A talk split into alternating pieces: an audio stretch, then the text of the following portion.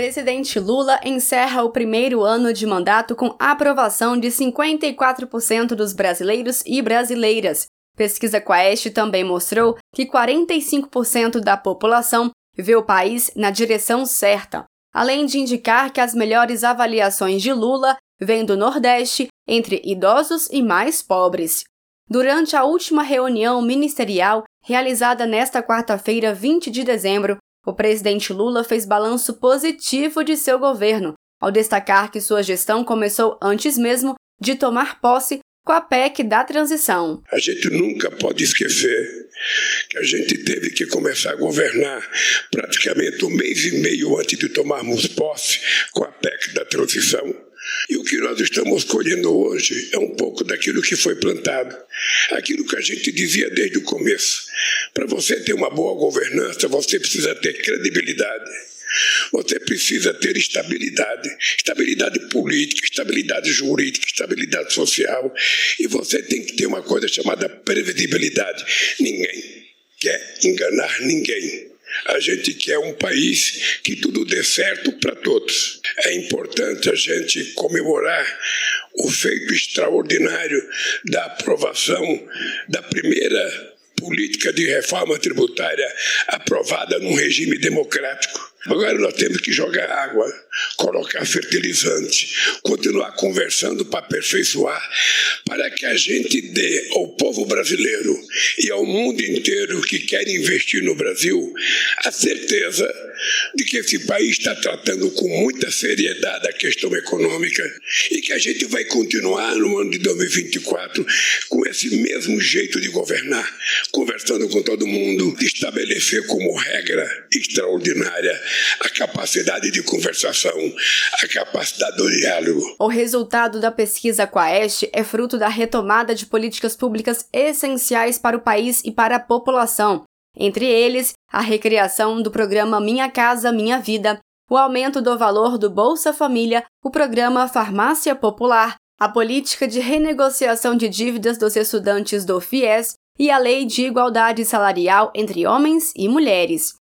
A presidenta nacional do PT, deputada federal Gleisi Hoffmann, lembra de outros programas lançados e recriados durante esse primeiro ano de governo do presidente Lula. Se nós fizermos um balanço de tudo que o governo do presidente Lula fez nesse quase um ano, é, é uma coisa espantosa. Os programas recriados, as medidas tomadas, né, num curto espaço de tempo. Começar pelo aumento real do salário mínimo, que melhorou a vida de milhões de aposentados, e agora em janeiro vai ter mais 100 reais. A desoneração da tabela do imposto de renda, a reorganização do Bolsa Família, com aumento de recursos para criança e adolescente, o Desenrola, que é a renegociação de dívidas, mas outros programas lançados, o próprio PAC, que vai começar ainda a dar efeito, Minha Casa Minha Vida, que ainda também não chegou na ponta, mas já tem o Farmácia Popular reestruturado, mais médicos, na educação vários programas. Então, é um governo de muita ação. Também é um grande feito do governo Lula e do PT a reforma tributária, que estava em discussão há 40 anos e que foi promulgada na tarde desta quarta-feira, 20 de dezembro.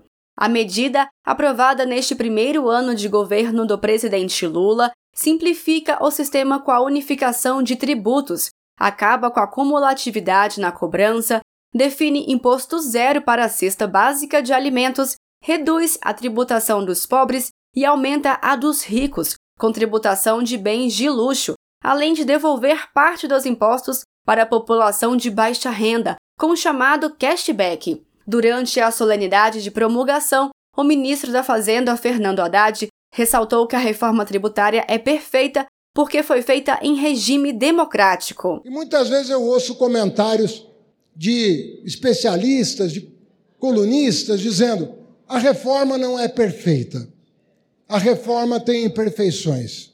Eu queria dizer que perfeição e imperfeição são atributos que não cabem a um projeto coletivo com tantos autores. Isso aqui é o vetor.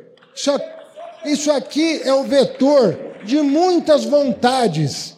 Isso aqui aglutinou muitos anseios, aglutinou muitas disputas e muitas delas legítimas em proveito de uma solução. ela é perfeita porque ela foi feita sob a democracia. Ela, ela é perfeita porque ela foi. Todo mundo foi ouvido, todo mundo participou. E ela será, e ela é perfeita também porque ela contém no seu próprio texto a cláusula da sua periódica revisão. Ela é perfeita também porque ela é humilde e ela reconhece que o processo histórico há de torná-la ainda melhor. Dados detalhados do levantamento da Aquaeste mostram ainda que a avaliação do trabalho do presidente Lula varia muito de acordo com o voto nas eleições do ano passado. Enquanto 90% dos eleitores do próprio Lula dizem aprovar o trabalho do presidente, 83% dos que votaram no hoje inelegível Jair Bolsonaro desaprovam. De Brasília, Thaisa Vitória.